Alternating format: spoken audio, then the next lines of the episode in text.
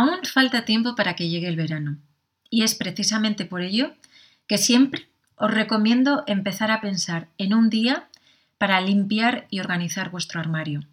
Si abres ahora mismo, mientras me escuchas, tu armario, estoy segura de que una de cada cinco prendas que tienes en él no te la pones habitualmente.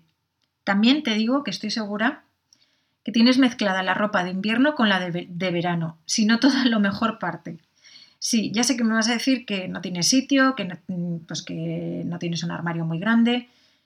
La solución es muy sencilla si no tienes sitio. Divides el armario en dos partes. Izquierda, verano, por ejemplo, derecha, invierno, o al revés, me da igual.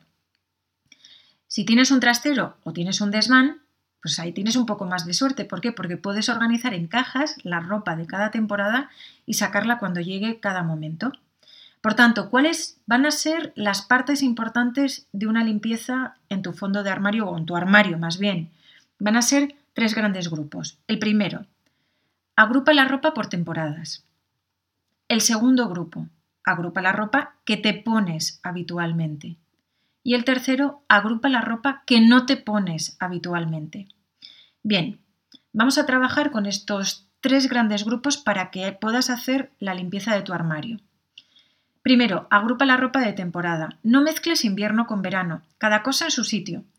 ¿Por qué? Porque tienes que buscar soluciones de almacenaje para organizar eh, tu armario. Si las mezclas, al final no vas a encontrar nada. Como te digo, si no tienes en un sitio agrupado visualmente eh, en tu armario las prendas, pues al final no las ves y no te las pones porque no las ves. El segundo gran grupo de hoy, agrupa la ropa que te pones habitualmente de esa temporada. Ahora revisa si alguna necesita un arreglo, pues si se le ha caído un botón o hay que coger el bajo de un pantalón. ¿Por qué? Porque le puedes dar una nueva vida a tus prendas si las llevas a la costurera y le cambia los botones o le corta las mangas o varía el largo de los pantalones o añade algún detalle. Si alguna de esas prendas no se puede arreglar, pues yo qué sé, tiene bolas, o está desgastada, o está descolorida, en fin, miles de cosas, con todo el dolor de tu corazón, aunque sea una de tus prendas preferidas, la tienes que tirar. Libérate de todas aquellas cosas que ya no te sirven. Y en el tercer grupo, la ropa que no te pones habitualmente.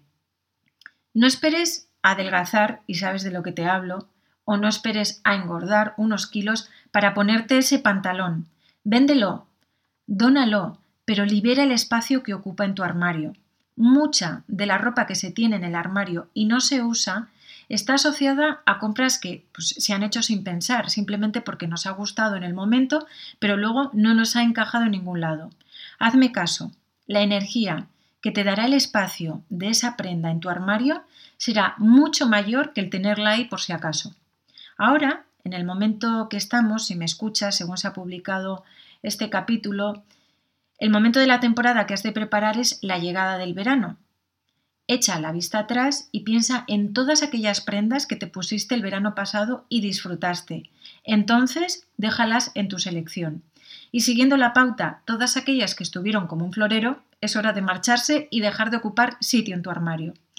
Bueno, a poner en práctica el consejo de hoy, busca un sábado o un domingo, una tarde tranquila para ponerte con ello. Dime cómo haces tú habitualmente para organizar tu armario con el cambio de temporada o si no lo haces y cuéntame qué tal la experiencia. Nada más, un saludo.